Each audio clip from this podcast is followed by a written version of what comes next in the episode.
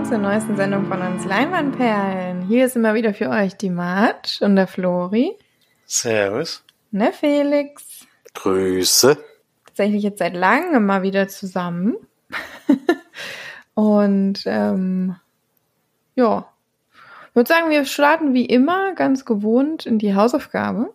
Die hat uns letzte Woche Felix aufgegeben und war ein bisschen was Besonderes, deswegen hast du jetzt natürlich das Sprachrecht, es ja auch deine Hausaufgabe war. Nicht wahr? Ja, es war sogar mal aus einem Land, wo man sonst nicht so viele Filme sieht, nämlich aus Polen. Und der nennt sich Corpus Christi und beruht auf Lose, würde ich jetzt mal sagen, bei der Zusammenfassung, die man danach gelesen hat, auf einer wahren Begebenheit. Äh, und es geht um einen jungen Mann, der im Jugendknast oder gerade eben aus dem Jugendknast rauskommt und der sich da drinnen schon mit der Kirche und sowas befasst hat und da auch viel mitgeholfen, viel mitgemacht hat, dort in den Gottesdiensten, in den, im Gefängnis sozusagen. Und als er rauskommt, ist so seine Bewährung, also er kommt auf Bewährung raus und er soll in ein Sägewerk relativ weit weg von da, wo er jetzt eigentlich war, arbeiten und dort so sein Geld verdienen und da ist er eben ständig auch weiterhin unter Beobachtung. Jetzt kommt er allerdings dahin und hat gar keine so richtig große Lust, da mitzumachen und entscheidet sich dann einfach an den Ort zu gehen und gibt sich da bei der Kirche als Priester aus, was ja nicht natürlich nicht so ganz stimmt, aber die äh, glauben ihm das da aus gewissen Gründen sofort und äh, beziehen ihn da auch sofort mit ein. Und als dann der Priester oder Pfarrer von dort krank wird, äh, wird er eben gefragt, ob er die Vertretung für ihn übernehmen kann. Ja, und was dann eben am Anfang eher so, ein, so eine Kurzschlussreaktion wahrscheinlich war, äh, entwickelt sich dann tatsächlich dazu, dass er eine gewisse, äh, auf jeden Fall eine Zeit lang Priester in dem Ort wird. Ja. Und ansonsten muss man noch gar nicht so viel verraten. Es gibt noch eine andere wichtige Geschichte, die äh, in dem Film äh, behandelt wird. Äh, ist was Schlimmes in dem Ort passiert und das äh, hat so die Gemein oder die, die Bewohner ein bisschen entzweit oder vor allen Dingen auf eine Person eingeschossen. Das wird eben auch noch behandelt. Und ja, dann, das sehen wir so in dem Film. Ich habe vorher nur einmal den Trailer gesehen gehabt, deswegen war ich nicht darauf vorbereitet, was es dann im Endeffekt dann wirklich ist. Also ich wusste ja, dass es ein ernster Film ist, aber das dann doch schon sehr, ja, sehr heftiges Drama wird, hätte ich nicht gedacht, aber vielleicht könnt ihr ja erstmal erzählen, wie ihr den Film fandet. Na, du wusstest ja damit schon mal mehr als ich, denn ich hat, bin ein bisschen mit falschen Voraussetzungen in den Film reingegangen. Ich kannte nur die Prämisse eben, dass er sich irgendwo in so einem kleinen Städtchen oder Örtchen, Dorf, ist ja wahrscheinlich eher, als Pfarrhaus gibt und hatte da eher eine Komödie erwartet. Äh, das war es ja dann am Ende gar nicht, aber das fand ich zumindest nicht schlimm. Ähm, ich mag ja auch Dramen, weil das ist auch ein Genre, was mir sehr zusagt, deswegen hat mir der Film auch gefallen. Und ist schon teilweise auch ein bisschen hart, ja, das stimmt. Aber ähm, ich fand es eigentlich rundum gelungen, die ganze Geschichte, wie es erzählt wurde. Der Schluss ist relativ abrupt, kann man sagen. Also das war vielleicht eine komische Stelle, um da aus der Geschichte rauszugehen, aber selbst das hat mich nicht unbedingt gestört. Denn irgendwie zu Ende erzählt ist es schon. Es werden ein paar, paar lose Enden so ein bisschen offen gelassen, sag ich mal.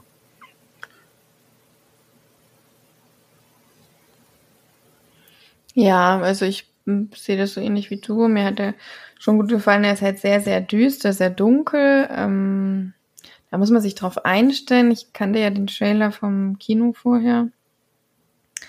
Aber dass es so extrem ist, auch dass die ganze Geschichte und die ganze die, die Lage, in der er sich befindet, eigentlich immer nur schlimmer und schlimmer wird und irgendwie das auch nicht so wirklich einen, einen ja, einen wie sagt man, Silver Lining so, äh, so zu sehen ist oder man, man das irgendwie mal kommen sieht, das finde ich halt, ja, es ist, hat mich schon sehr runtergezogen, der ganze Film. Es ist ein sehr, sehr tiefgehendes Thema, finde ich. Und das Ende fand ich auch, das hat mir nicht gefallen, muss ich ehrlich sagen, weil es mir, ich meine, klar, offene Enden sind schon gut und gefallen mir schon auch, aber das ist mir einfach, das war wie einfach äh, Schnitt inmitten der Geschichte.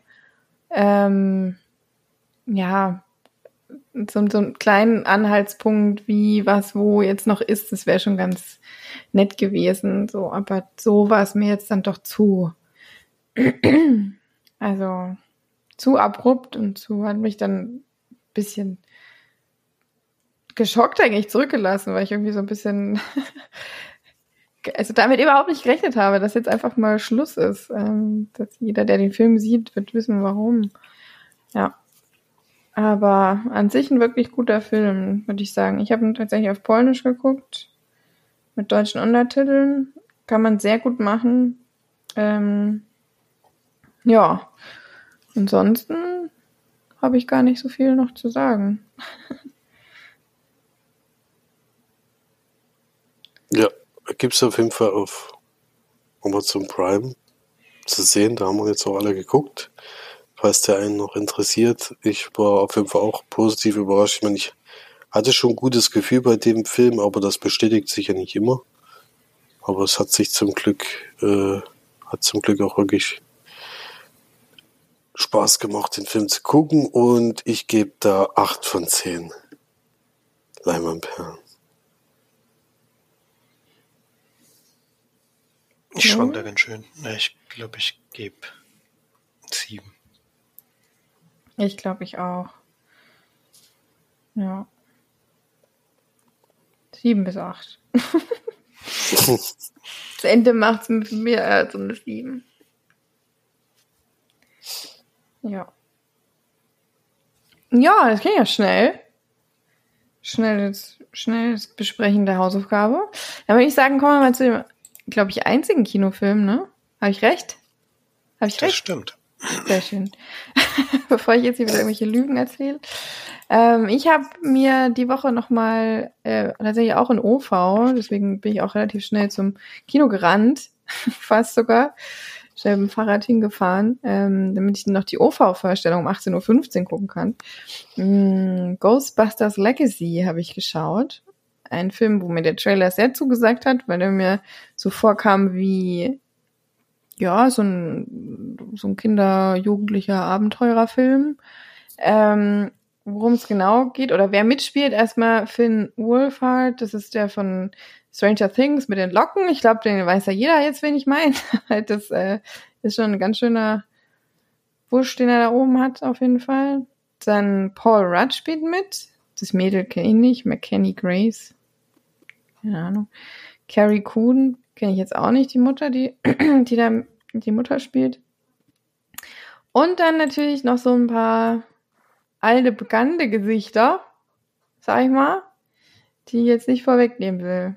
Ähm, Logan Kim spielt noch mit, das ist auch ein jung, jung Schauspieler, der da so ein bisschen ja, ja, ist ich gleich. es geht eigentlich darum, dass ähm, die alleinerziehende Mutter, die von Carrie Coon gespielt wird, ähm, ja, eigentlich, äh, also mit ihren zwei Kindern, Trevor und Phoebe, ähm, in der Stadt wohnt, ihr, ihr Vater stirbt, mit dem sie keinen Kontakt hat, der hat eine verlassene Farm irgendwo mitten im Nichts und sie beschließt dann mit ihren Kindern dorthin aus, ja eigentlich für den Sommer zumindest dorthin rauszuziehen, um äh, die ganzen Affären dort zu regeln und eigentlich auch, weil sie kein Geld mehr hat und sich die Wohnung in der Stadt auch nicht leisten. Oder wo auch immer das war, das war ich jetzt nicht ganz so klar. Ähm, ja, und dann ziehen sie dorthin und die beiden Kinder fangen dann an, da so ein bisschen rumzustöbern in dem Haus. Vor allem Phoebe sucht da so ein bisschen rum und entdeckt ganz viele interessante Gegenstände und äh, spielt dann auch mal Schach mit jemandem, den sie nicht sieht. und Finn ist eigentlich auch so ein bisschen eine coole Vorpubertierende, der Freunde sucht und ein bisschen abhängen will und da auch ein paar interessante Dinge findet. Und ähm, ja, das Ganze sich dann natürlich aufbaut, wie sich ja vielleicht jeder vorstellen kann, dass der Vater einer der Ghostbusters war aus den, war das 80ern? Ja, ne?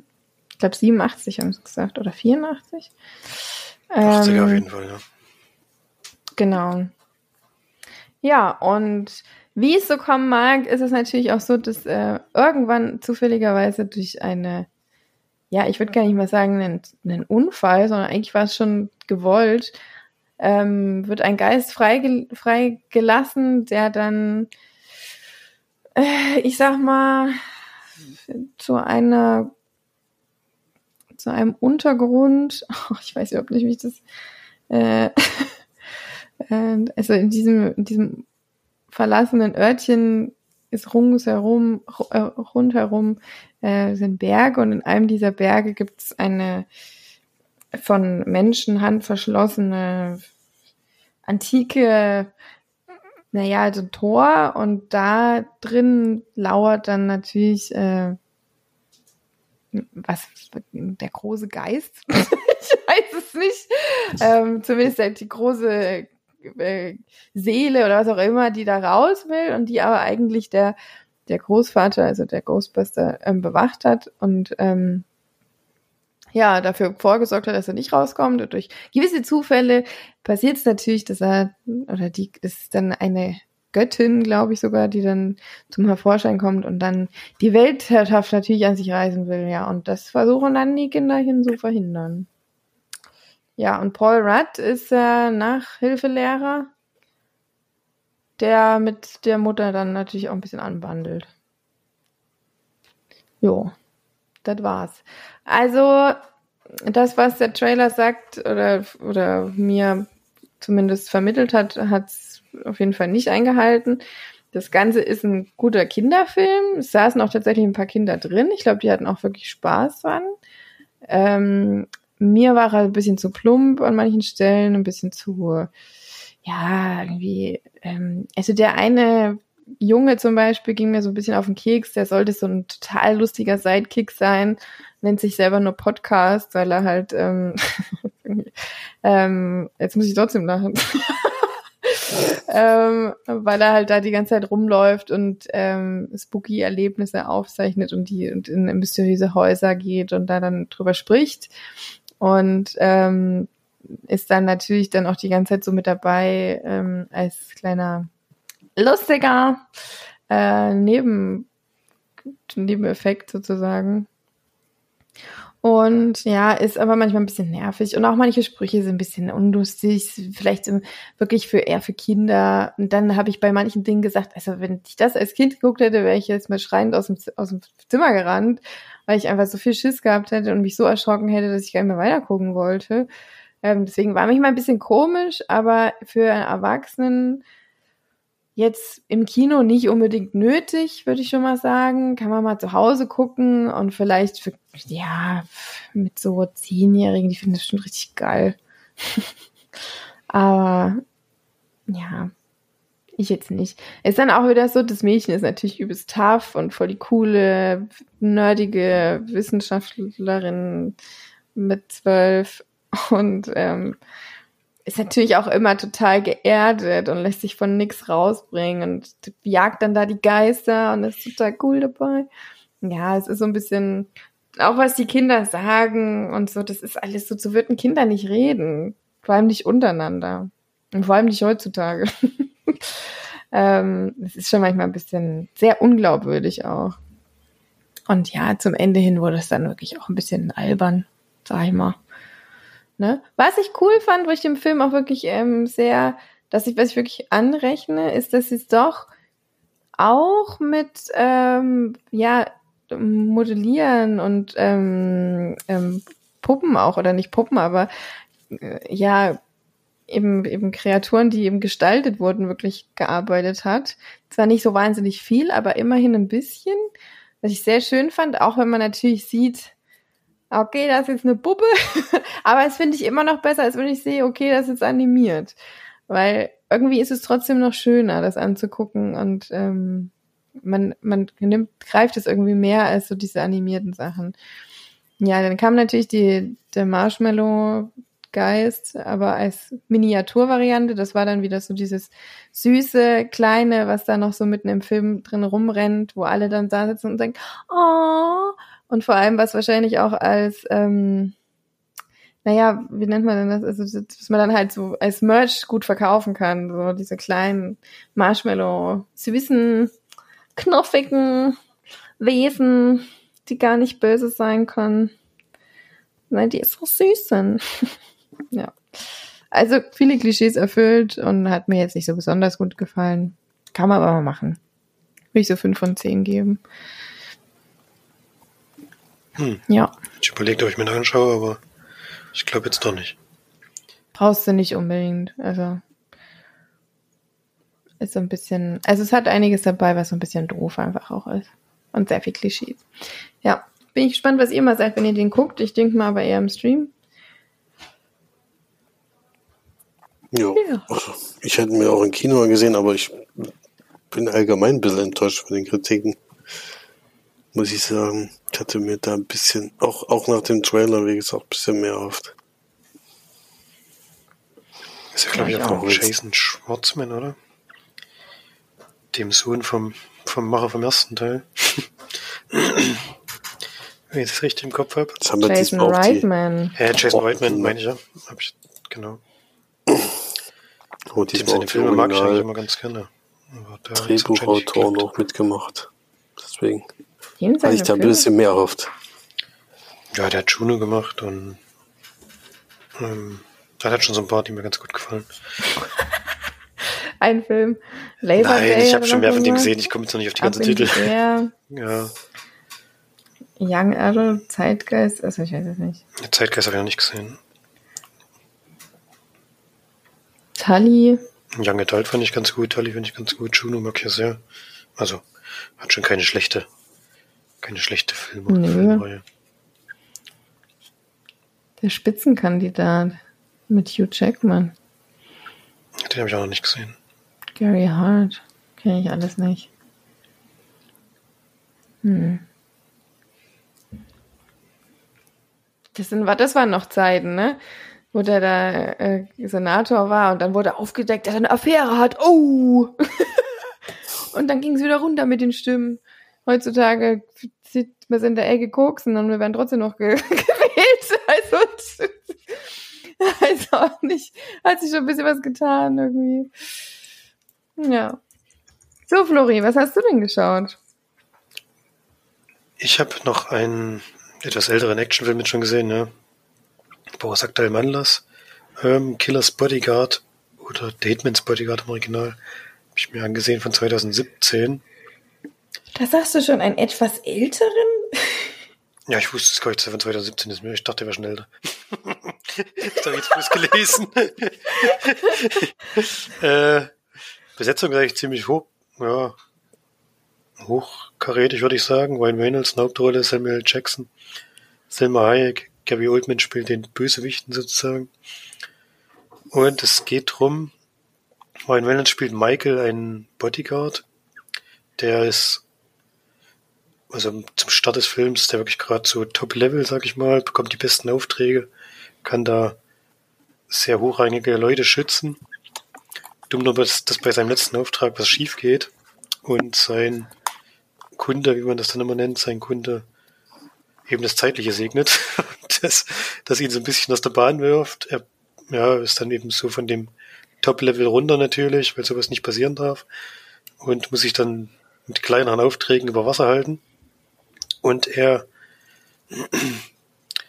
ähm, bekommt dann über seine Ex-Freundin, mh, in, also er ist eigentlich in Amerika und bekommt dann seine Ex-Freundin in London einen Auftrag, einen äh, ja, Verbrecher, sage ich jetzt mal, zu einem Gerichtsprozess zu begleiten, ihn zu beschützen und zu versuchen, ihn eben lebend dorthin zu bringen, damit er eine Aussage gegen einen Diktator, glaube ich, machen kann. Der Diktator wird gespielt von Gary Oldman, wie gesagt, der jetzt vor das Kriegsgericht kommt. In, ich glaube, in Den Haag, oder? Ist das dann? denke ich. Das sind, glaube ich, Genau. immer diese, diese Kriegsprozesse in Den Haag, in, Mhm. in Holland, genau. Und die beiden begeben sich dann eben auf so eine, ja, so eine Reise durch, durch mehrere Länder, wie gesagt, bis nach, bis nach Holland eben am Ende dann, und versuchen sich da irgendwie durchzuschlagen gegen die ganzen, ganzen Bösen, die sich denen da in den Weg stellen wollen. Da sind schon einige, also muss man schon sagen, also, die, da geht's schon ganz schön zur Sache teilweise. Und ja, das entwickelt sich dann eben zu so einer ganz typischen Body, äh, Buddy, nicht Body, Buddy, Buddy-Komödie. Ähm, die beiden sind sich als Spinnefeind und ko kommen sich dann vielleicht irgendwann ein bisschen näher und freunden sich vielleicht auch ein bisschen an. Ja, von der Story her ist wirklich sehr gewöhnlich. Also da gab es jetzt nichts Neues groß. Es ist halt wie so ein Road-Movie, nur mit eingestreuten Action-Szenen. Die sind schon eigentlich ganz cool gemacht und auch ja, beeindruckend, sag ich mal. Das war schon nicht so schlecht. Und auch der Bösewicht wird wirklich sehr gut eingeführt. Das ist schon ein ziemlich fieses Arschloch, sag ich mal. Kann man sich vorstellen, wenn das so ein äh, hart herrschender Diktator ist, was der so alles an, an Verbrechen schon verübt hat. Und das wird dann teilweise eben auch gezeigt. Und dadurch bekommt die Geschichte natürlich auch Relevanz, aber insgesamt geht es dann eben wirklich nur darum, dass er heil dorthin kommt und sich gegenseitig tausende von blöden Sprüchen an die Köpfe werfen. Das ist wirklich sehr auffällig bei dem Film. Ich glaube, die hatten beide schon Spaß an den Rollen, aber mir war es dann manchmal zu viel. Es ist wirklich, werden wirklich nur blöde Sprüche die ganze Zeit hin und her geschmissen. Und das, ja, hat's für mich jetzt nicht kaputt gemacht. Ich, hat, ich habe mich trotzdem unterhalten gefühlt und ich habe den Film auch gerne geguckt, aber es war mir teilweise dann ein bisschen over the top und ja, ich hätte das jetzt in der Häufigkeit dann nicht gebraucht. Wie gesagt, der Film macht trotzdem Spaß, der hat auch wirklich gute Action-Szenen, die kann man schon hervorheben. Also das haben sie schon ordentlich gemacht. Und natürlich bei 1000 Sprüchen sind noch mal 20, aber ich habe jetzt nicht so oft gelacht, wie, wie man es, glaube ich, bei dem Film eigentlich sollte. Und deswegen ist der bei mir über den Durchschnitt, aber jetzt auch nicht zu sehr weit. Gibt also sechs von zehn Leinwandperlen. Kann man sehr gut gucken. Ich glaube, das bei Prime. Irgendwo habe ich in der Flatrate gesehen. Ich glaube, bei Prime.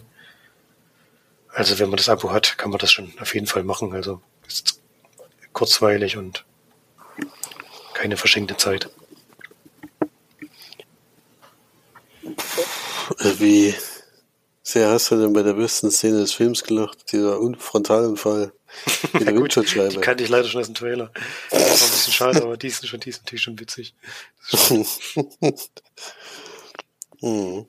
Kann man auch gleich zum zweiten Teil überleiten, damit denn so eine Szene gibt's tatsächlich wieder. Also er wird wieder aufgegriffen. Äh, beim zweiten Hat Teil. der andere durch die Windschutzscheibe oder was? Nee. ja. Macht tatsächlich selber nochmal. Aber Besetzung bleibt da ziemlich gleich. Selma Hayek war, glaube ich, gegen Ende vom ersten Teil auch schon zu sehen, ne? Ja, die ist eigentlich die ganze Zeit dabei.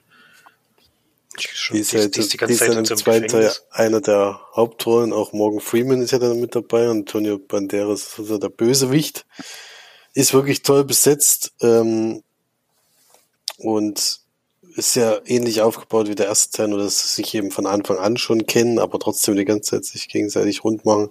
Und da eben auch Sam Hayek jetzt noch ja, die ganze Zeit mit dabei ist. Das ist schon ein bisschen anstrengend und die Action-Szenen waren auch nicht mehr so gut. Ich hatte den ja im Kino gesehen und war nicht so mega begeistert, aber es ist immer trotzdem noch ein unterhaltsamer Actionfilm, aber nicht so gut wie der erste. Ich habe beim ersten Teil deutlich mehr gelacht. Jeden Fall, trotz dessen, dass da Regie auch wieder das gleiche war, wieder derselben Darsteller, hatte ich auch eine andere Vorstellung von dem Film, obwohl der wirklich top besetzt ist. Das ist schon erstaunlich. Ja, kann man mal machen und wenn man da Lust drauf hat, kann man auf jeden Fall ähm, die Blu-ray bei uns gewinnen. Tatsächlich haben wir zwei zum Verlosen bekommen. Die hauen wir jetzt einfach mal raus. Äh, und Florian hat sich die Frage ausgedacht. Ich habe eine Frage ausgedacht, bist du wahnsinnig? Hättest du mir vorher sagen sollen. äh, jetzt hast Wie du den heißt, Haken wie, schon heißt, verraten. wie heißt das Land, in dem der Diktator sein Unwesen treibt? Stimmt, das ist ja kein ja, ein fiktives Land, sag ich mal. Das ist ja eine krasse Frage. wow. Wir wollen sie einfach. Dann, dann machen wir auch mehr mit. Das ist, ist kein fiktives Land, aber egal. Ist kein, nee, dann verwechsel ich das mit, verwechsel ich das. Aber wie gesagt, ich habe auch den ersten Teil tatsächlich nur einmal gesehen. Deswegen baue ich mir da jetzt. Ja. Okay, dann kann ähm, man das beantworten. Haut mal in die Tasten und schreibt mal einen schönen Kommentar. Bis und zum 12. Ja. Dezember. Würde ich sagen, machen wir da zwei Wochen wie immer. Und dann äh, gucken wir mal, wer da eine von den beiden Blu-rays gewinnt, wer sich dann freuen kann. Ja, das klingt noch ganz gut. Ja. Felix, ich glaube, du hast auch noch einen Film, ne? Ich habe noch was gesehen, ja. Ich habe äh, auch noch Rezensionsexemplar bekommen. Zwar aber von einem ganz alten Film, der wurde nämlich jetzt in 4K neu aufgelegt, ist allerdings von 1983 und beruht auf den gleichnamigen Roman von Susan E. Hinton von 1967 und es, der Film heißt Die Outsider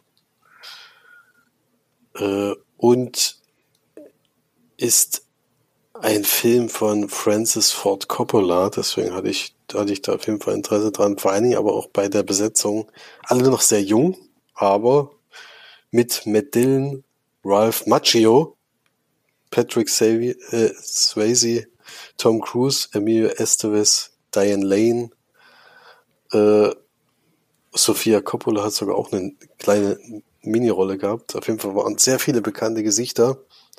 Und es ist eine Coming-of-Age-Geschichte, kann man fast sagen. Es geht um einen jungen Mann, der, ähm, also es ist so ein Ort, wo es so ein bisschen zwischen reich und arm aufgeteilt ist. Äh, und zwischen denen ist auch immer so eine Art, nicht Konkurrenz, sondern eher so ein Kampf zwischen den beiden. Wer ist der Stärkere, wer ist eben ja, der Coolere, der Bessere und diese Armen sie treffen halt immer mal wieder aufeinander und äh, prügeln sich gegenseitig und sowas und wollen immer zeigen, wer der Stärkere ist. Das ist immer das Wichtigste erstmal. Aber es geht vor allem darum, dass eben das Gefälle zwischen Arm und Reich da sehr groß ist. Und das macht sich immer in so Kleinigkeiten, äh, ist es halt immer schwierig für die, für die, wie, wie nennen sie sie? Jetzt muss ich ganz kurz nachgucken, dass ich nichts Falsches sage. Also die reicheren sind auf jeden Fall die Socks. Und die anderen sind die Creasons, glaube ich. Ne, nee, die Creasons. Ja, genau. Und die treffen so ein bisschen immer aufeinander. Das hat, hat mich irgendwie so ein bisschen an West Side Story erinnert, wo diese zwei Parteien, die sich überhaupt nicht äh, spinnefeind sind sozusagen. Und dann äh, könnte es vielleicht zu einer Art Liebesgeschichte kommen. Die wird hier allerdings nicht so groß aufgebauscht, muss man sagen, denn es kommt dann ziemlich schnell zu einem Unglück. Denn bei so einer, ja, der hat halt bei einem Kinobesuch eine junge Dame angemacht, die mit einem von den, oder die haben sich sehr gut verstanden, angemacht ist vielleicht das falsche Wort. Äh, der, die ist eigentlich mit jemand zusammen von diesen reicheren Leuten und die beschließen dann eben an dem Abend sich an den zu rächen sozusagen und lauern den dann auf und er wird relativ brutal da, äh, ja, also es sieht so aus, als würde er das nicht überleben sozusagen und sein Kumpel entscheidet sich dann ein Messer zu benutzen. Und da könnte sein, dass das jemand nicht überlebt und dann ist es natürlich schwierig mit der, also der Polizei das zu erklären, vor allem wenn die andere Seite so reich ist und so entscheiden sie sich dann eben zu fliehen. Ja.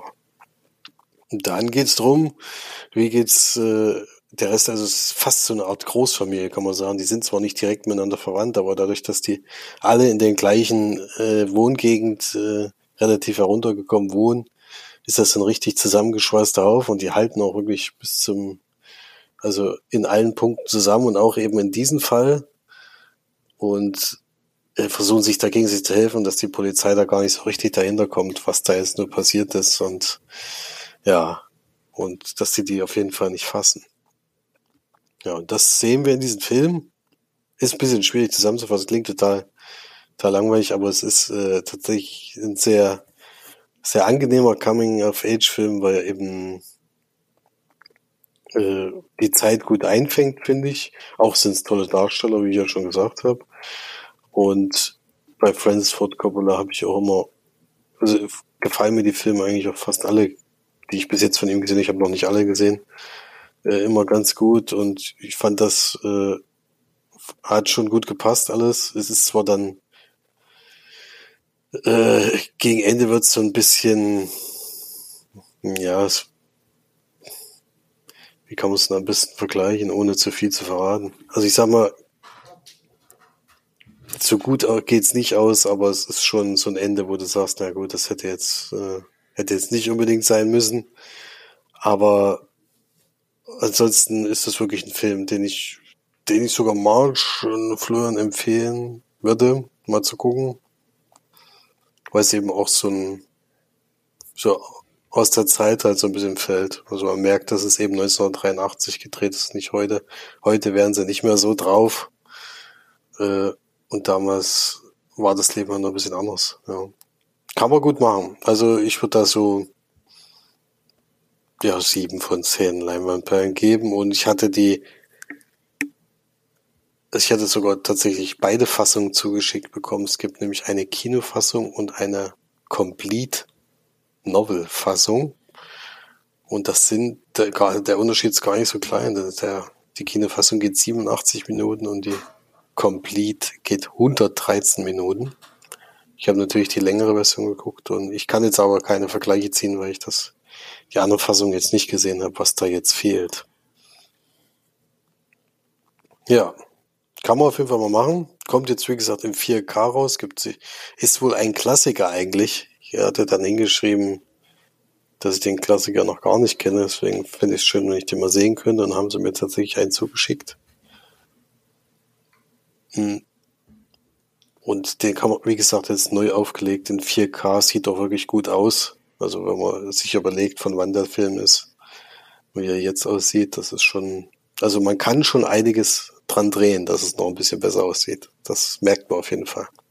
Deswegen die Outsider jetzt äh, auch in 4K kaufbar. Haben wir jetzt schon Werbung oder was? Wo sind dann die Kohlen? Die streckt sich Felix immer ein. Hm, ich merk's schon. ja, ein bisschen Geld bei euch auch.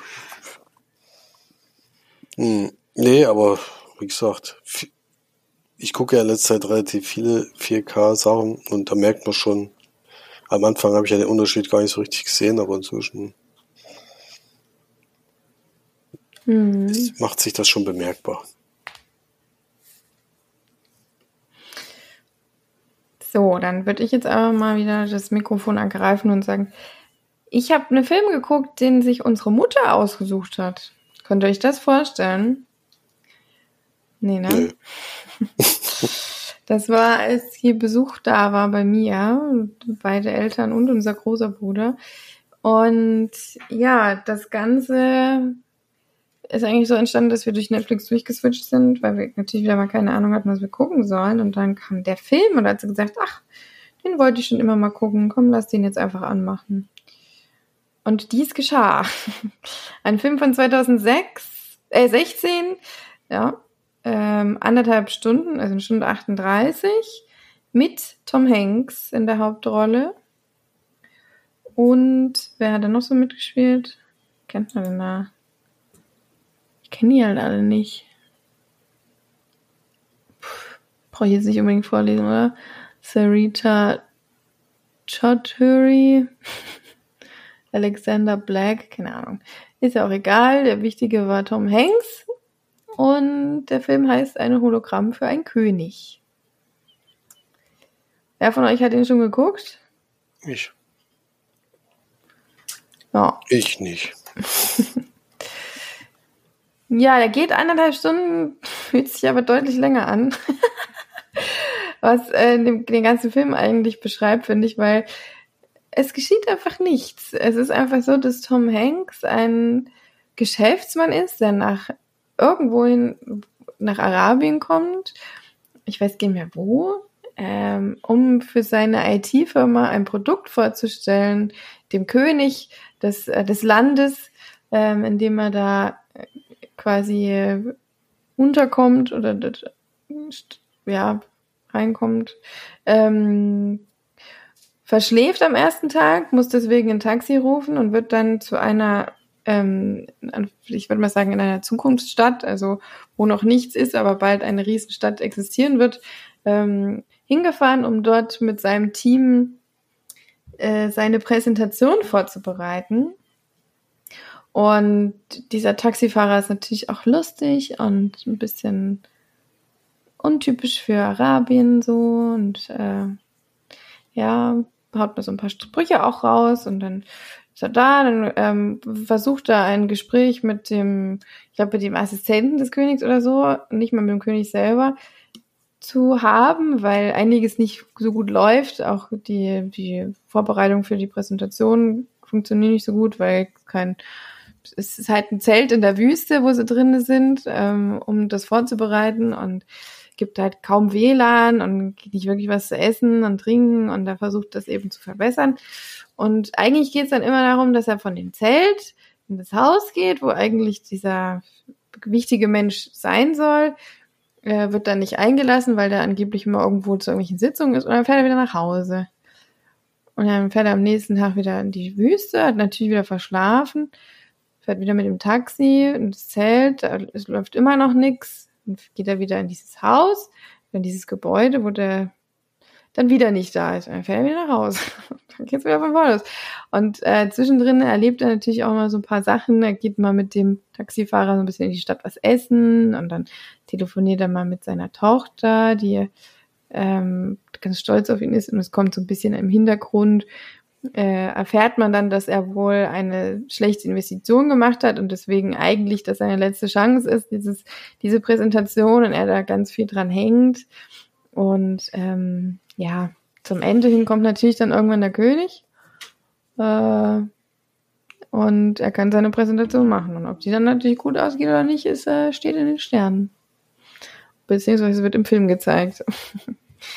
ja, es ist noch so eine Nebengeschichte, dass eben irgendwie so ein Gerinnsel oder so ein Geschwülst an Rücken wächst, ähm, weswegen er dann zur Ärzt, zum Arzt muss und das dann natürlich auch eine Ärztin ist und äh, mit der er dann auch noch anbandelt. Also äh, ja, wie man vielleicht merkt, der Film hat mir wirklich überhaupt nicht gefallen, der war stinklangweilig. Also ich weiß nicht, was sich Tom Hanks dabei gedacht hat.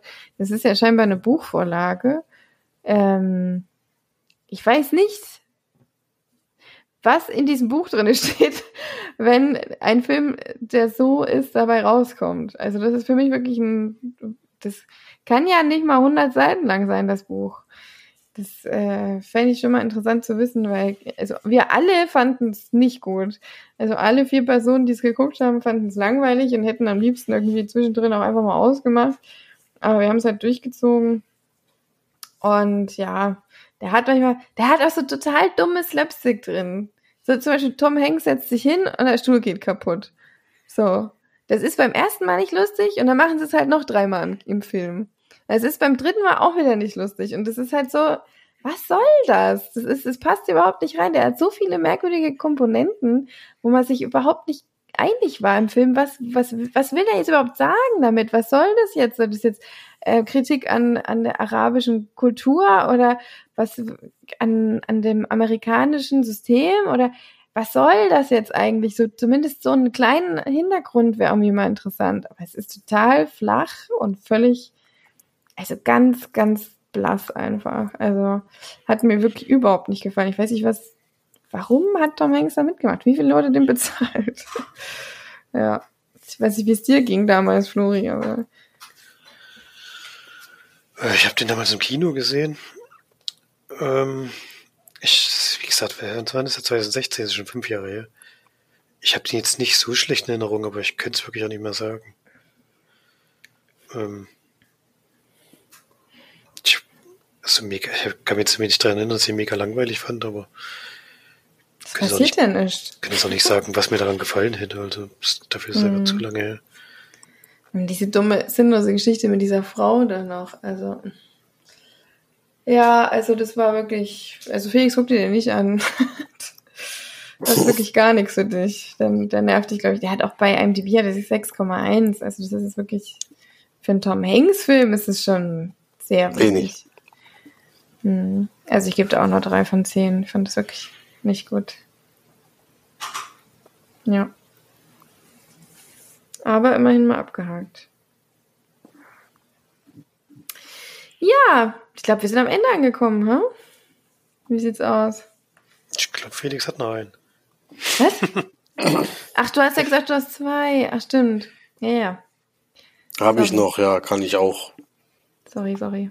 kurz fassen eigentlich, weil wir haben einen Familienfilm gesehen auf Disney, Disney Plus, ja, kann man, kann man jetzt gucken. Inzwischen ist er in der Flatrate verfügbar, war lange Zeit noch käuflich zu erwerben und äh, auch zwischenzeitlich im Sommer im Kino zu sehen, nämlich Jungle Cruise. Ähm, auch ein weiterer Film, der auf einer Attraktion im Disneyland basiert, wie damals äh, Flucht zur Karibik. Ist das nicht andersrum? Basiert nicht die Attraktion auf dem Film?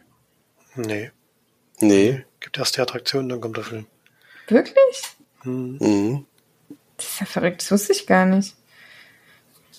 Bei Flucht der Karibik war erst die Attraktion da? Hm. Meines Erachtens ja. Und auch bei diesem anderen Film. Wie ist denn der?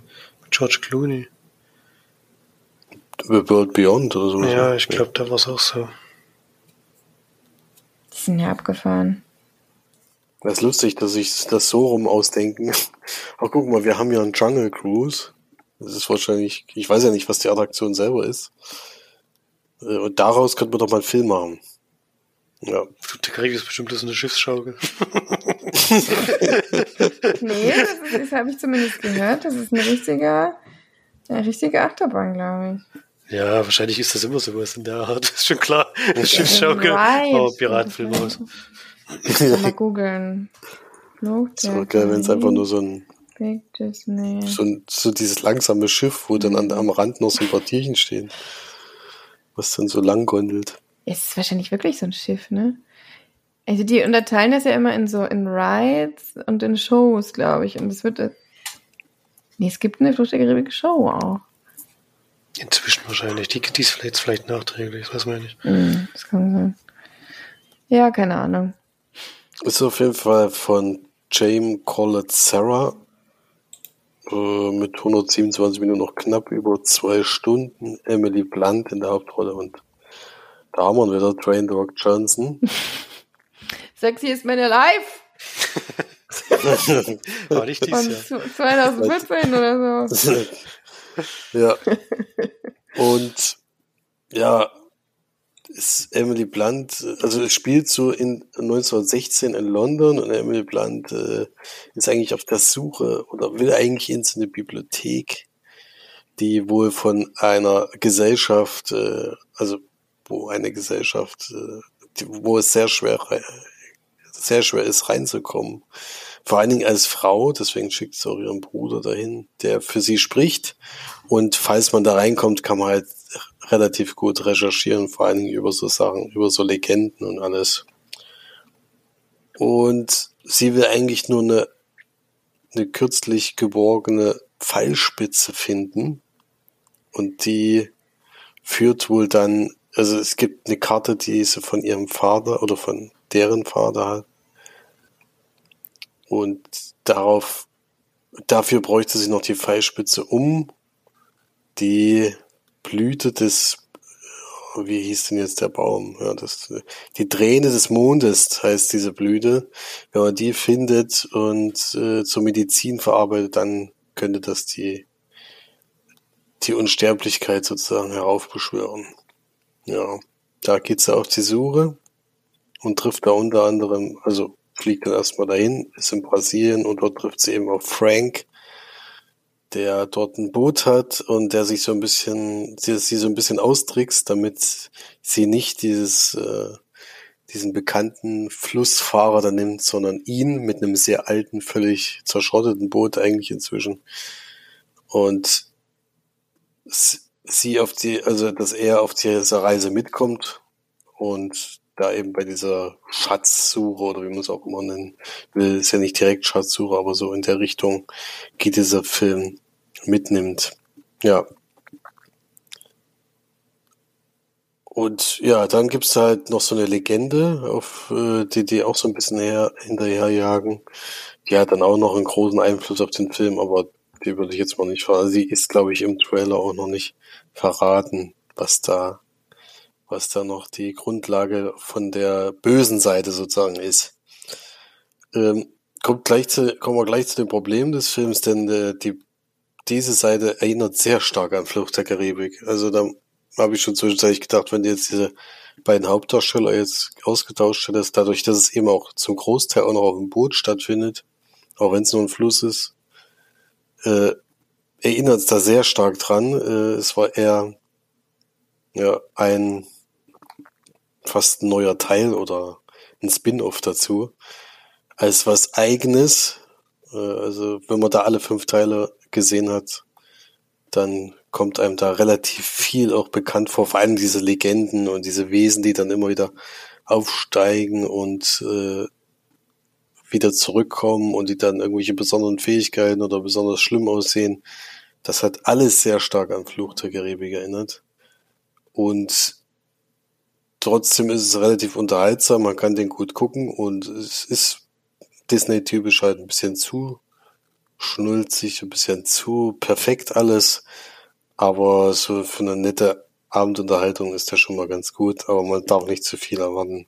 Deswegen von mir sechs von zehn Leinwandperlen.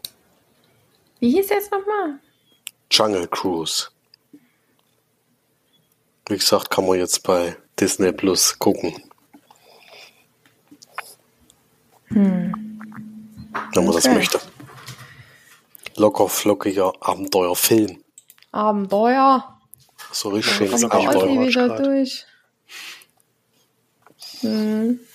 Das wäre dann der richtige Film, ja. Naja, am Wochenende kommen wahrscheinlich nochmal Stolz und Vorteil. Ab da geht's wieder bergauf. das ist auch ein Drama. Ja, aber es ist ja schön. Ja, es geht aber auch nicht alles gut aus. Hä? Hast du den geguckt? Geht alles gut aus, was gut ausgehen kann.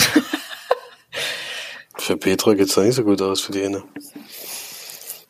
Ja. Okay, da sind ungefähr 200 Frauen. Ich weiß nicht, wen du da jetzt meinst, aber es geht tatsächlich für alle. Ja, Petra, die den Typen hat, der ein bisschen aggressiv ist. Die nicht so aggressiv ist? Nee, die ist ja viel, viel zu jung. Die wird auch nicht verheiratet. Außerdem ist die doch froh, wenn sie dann ein bisschen Ruhe hat. ist ja wurscht. Ich habe nur einmal gesehen, aber ich dachte, das geht traurig. nicht für alle so. Das ist traurig. Das ist einfach überragend. Einmal im Jahr mindestens. Ich glaube, dieses Jahr habe ich ihn schon geguckt, aber Mittlerweile kann ich, glaube ich, auch schon mitreden. mhm. So schön. Na gut, ich würde sagen, wir haben es dann für heute. Ähm, vielen Dank fürs Reinhören. Bleibt schön gesund, passt schön auf und wir hören uns nächste Woche wieder. Bis dann. Tschüss. Tschüss. Tschüss.